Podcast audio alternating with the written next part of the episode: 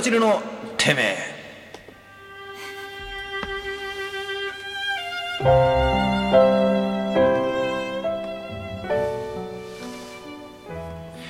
はい、えー、おはようございます。日本の皆様の裏番組「さっさと寝ろブラジルのてめえ」のお時間が今回もやってまいりました、えー今回はですね、あの以前補佐さんが、まあ、我々3人全員が参加できなかったということで初めて1本全部1人でやっていただきましてで前々回、えー、池ちゃんが3週間ぶりの復帰ということで反省会兼ねて一人語りをやりました。前回カラさんがやるはずだったんですが、えー負け戦は嫌だということで逃げ出しました。というわけであの 順番的に満を持して私 ND ボラフの一人語りの時間でございます。とは言ったもののですね、まあ、何を語るというよりも今回はまずとにかく大荒れ荒れに荒れだそれも本当にあの私の心象が大いに荒れてしまいました。あのまあ先に弁明しておきますとですねあの今回3人とも始める前にあの酒が入っています。なんか俺の声めっちゃ拾ってない？なんで？いや絶対いや切ってる切ってるマイク切ってる。マイクの位置変わってると思うんだよね俺。こ れマイク多分俺の方向いてると思うんだよね。もう一人語りじゃなくなってるよ。なんかねあの今副音声みたいなもの入ってましたけれども。まあでもここで今更弁明してもまあそもそも早い段階で変態痴漢大魔人とかやだ名がついてる始末でございますから、まあ、今更回復も何もクソもないという感じでございますしそういうわけですからね。あのせっかくですから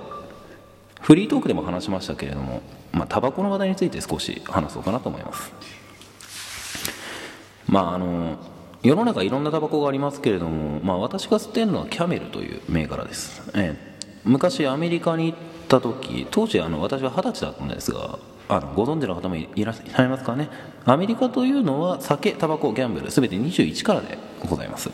まあ、ですので当時ラスベガスに行った時もですねあの私はちょっと宅を覗いてるだけであの黒人の警備員が寄ってきてチェック!って言われたじかれたんですけれども。まあそんなぐらいでございましたから、まあ、タバコなんか手に入らないわけでございます。まああの飛行機よく乗る方だったらご存知でしょうがそもそもあの税関でオイルライターは持ち込めないんですね。まあそういうわけですからあのまあ向こうでタバコなんか手に入らないと。そういうわけであのツアーに参加してたのでそのメンバーからあのタバコをもらったわけでございます。まあそのタバコはキャメルだったんですね。でなんかそれ以来キャメルばっかり吸ってるんですけれども。まあしかしそうですね。考えてみるとそのタバコの件にしてもそうですけれどもアメリカの旅行というのは結構私にとっていろいろ転換点だったように思いますね。あのまあ二十歳の時の2月ですからまあもう2年以上前のことですけれども。あれはもう本当に楽しかったですね。あのアメリカって言ったらまあ東海岸と西海岸で分かれるわけですけれども、まあ、私がその時行ったのは西海岸あの2週間ほど、えーロサンゼルスサンディエゴフェニックスグランドキャニオンラスベガスサウスレイクタホそしてサンフランシスコと合計2週間かけて回るそういうツアーに参加しておりました。まあ大学生協で見つけてもらったツアーだったんですけれどもまあなんかせっかく大学、違った、えーせっかく外国行くんだったらちょっと面白いツアーに参加してみたいと思って生協の人に聞いたら紹介してもらったツアーだったんですけれども、昆虫ツアーという、そういうツアーだったんですけれどもね、会社が確か欧米の会社なんです。ですからまあ、本来のターゲットは欧米系の人たちなんですね。実際あの、ツアーのメンバーもまず半数以上オーストラリア人で、で、あとヨーロッパからドイツ、フランス、あとスペイン、それから南アフリカだ、あ、南アメリカだと、えー、ブラジルですとか、あとアルゼンチンなんて方もいらっしゃったね。まあそういう具合のツアーだったので、そもそもアジア圏からの参加者が私一人だけで、まあ、コンダクターさんも当然ネイティブの人ですから、まあ翻訳も、翻訳してくれる人もいない、通訳もいない、まあそんな状態で、2週間考えてみてよくやったな。まあ、そんな日々を過ごしたことがありました。で、正直、なんて言うんでしょうね、あの、まあ、このラジオ振り返ってみると、自分よくよく考えたらなんかし、下劣な話か、恋愛絡みか、そのどっちかの話しかしてないなっていう、振り返ってみると本当に思うんですけれども、申し訳ないねでも実はアメリカでも、あの、そういう、なんて言うんでしょうね、こう、そういう恋愛絡み、恋愛絡みではないか。でもなんかそういう話があったんでございますよ。あの、グランドキャニオンにいた時の話です。あの、実はですね、あの、グランドキャニオンっていうのはまあ、ご存知の通り、あの、世界でも最大クラスの渓谷なわけですが、まあ当然、そんなところですから、まあ世界の、世界遺産ですしね。ですから近くにホテルとかないんです。ですから、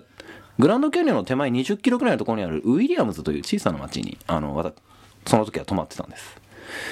で、アメリカのホテルっていうのは結構プールがついてるところが多いんですね。そのほ、その時泊まったホテルも室内プールがついたんです。で、私がたまたまその前を通りかかった時、あの、ツアーのメンバーの一部が、あの、プールの中で遊んでたんですね。あの、で、まあ何気なく通りかかっただけだったんですけど、その時、あの、ツアーの中でよく私に話しかけてくれてた人が、お前も入ってこいって言われて。でも、当時2月ですし、あの、そんなこと想定してなかったんで、私水着も何も持ってなかったんですね。だから、いや、無理だよって言ったんですけれども、あの、いいから、パン1でいいからって言われて。でも女性もいるんです、その場。だけど、あの、何を血迷ったんでしょうかね、私は。あの、部屋に戻ることもせず、あの、その場で、あの、全部い衣装脱いで、あの、パン1になってプールに飛び込むという。こいついつも血迷ってんだ おかげで、まあ、プールのみんなからは大喝采ですよ。で、その時に、プールの脇に飲み物が用意しちゃったんです。まあ、お酒もありましたし、まあ、スプライトとかコーラみたいなそういう分かりやすいソフトドリンクもありましたが、その中にあの、お前も飲んでこいって言われて。で、ラインナップを見に行ったら、スミノフって書いた瓶があったんですね。スミノフご存知ですか？あの、スーパーで売ってますでしょ？あのちっこい瓶のやつ。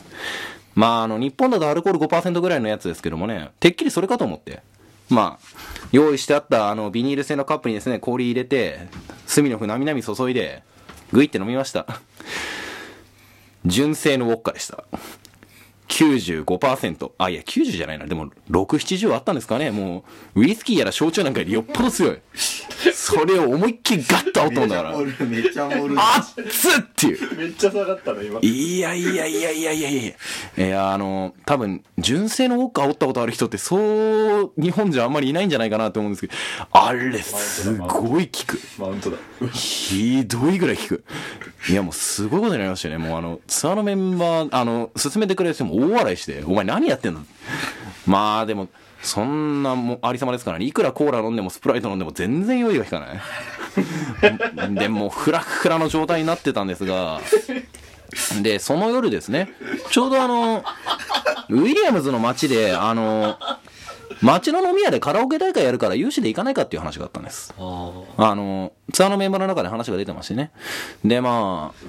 もうゆ、ボロボロに酔ってたんですが、あの、せっかくだってことで私もついていたんです。もう、その時点からだいぶフラフラだったんですが。まあ、で、飲み屋さんに行ったんですけれども、まあ結構賑わってましたね。ツアーのメンバー除いてももう地元の人がかなり集合してても、6、70人くらい固まってたんじゃないかな。で、まああの、言いましたように二十歳は酒が頼めませんから、まああの、年上の人に頼んで、とりあえずラムコークでも頼んでもらって、いやまあ、これ話すと法律違反になるのかな？まあ、まあいいやもう。おい待てお前どんな話しようとしてんのお前いや、ちゃうちゃうちゃうちゃうちゃうちゃう。単に酒頼んだだけの話よ。ああで、あの、とりあえず、あの、飲んでね、せせっかくだからしばらく眺めて帰ろうかと思ってたんです。そしたら、まあそのカラオケ大会っていうのは、まあ日本でよくあるあの、一人一人入れていくっていう形式なんですけども、それを DJ さんがやってくれるんですね。ですから一人、一人ずつ、あの、DJ さんにこの曲入れてくださいっていう紙を渡して、それでやっていくタイプなんです。で、始まった直後にメンバーがもう、お前がやれ、お前がやれと、まあ、大合唱でございまして。いや、でも、まあ当時、ろくに英語も勉強しませんでしたから、当然歌える洋楽なんて全然ないわけですね。まあ、いや、無理だよって言ったんですけど、まあツアーのコンダクターさんまで乗ってきて、まあしょうがないなっていうことで、あの、とりあえず一曲だけ歌えるのがあったんで、それを頼んだんですけれども、多分、結構有名な曲なんで知ってる人も多いんじゃないでしょうかね。スティービー・ワンダーの I just Call to say I love you という、あの、日本語訳だと心の愛っていうタイトルになってるんですかね。あの、その曲を頼んだんです。まあ、そしたらですね、まあ、始まってすぐだったので結構順番すぐ回ってきたんですけれども、まあ、ネイティブの英語だったから私よくわかんなかったんですけどもね、なんか DJ さんがかなり、あの、次は日本から来た旅行者が歌いますみたいな感じで相当煽りだったらしく、まあ、前出ただけでも店中から大拍手が起きて、で、まあ、しょうがないから歌ったんですけれどもね、あの、私が知ってるような曲だからもう、あっちだと超ドスタンダードみたいな曲だったらしく、まあ、もう店中で合唱が起きて、いやー、今にしてもあそこまで盛り上がって歌えたカラオケってもう本当に例がないんですけれども。で、ここからが、まあ、その日のオチになるんですけれども、あの、それ歌い終わった直後に、あの、ツアーのメンバーでもない地元の酔ったおばさんが感極まって私にハグをするという。またハグかって思われるかもしれませんけれども、はい。そういうことがありました。あの、これがですね、私の人生の初ハグだったんですけれども、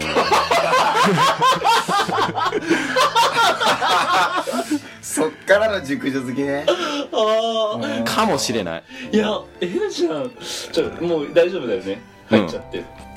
えなちゃんトーク切れるね。うんやばいね。あまあごめんごめん。えなちゃんトーク切れるね。すごい。いや面白かった、うん。ありがとう。いや俺そんなね正直言うと、あんま期待はしなかったんだけどうん。めっちゃ面白いトークしたね、あの、これはね、あの、アメリカでのたくさんの体験談の中でも、俺が1、2でやっぱりいけるなと思ってるやつ。ああいやおいや、えいやソロデビューしていいんじゃないかな、ただ、本当にね、あの日はね、酔いがひどかった。いや俺もねえなちゃんラジオトークソロやっていいと思え、いける？ううん。いけるかな？俺ら大丈夫任せて。俺らは俺らでやっていくから。そんな冷たいこと言わないでよ。ということでお相手は卒私、業か卒業スペシャルかもしれなかったね。今日そうだね。30回っていうのが。ありがとうございました。ありがとうございました。ということでお相手は私保坂とカラさんと。ND ボラプでした。This program was brought to おはようございます日本の皆様。See you next time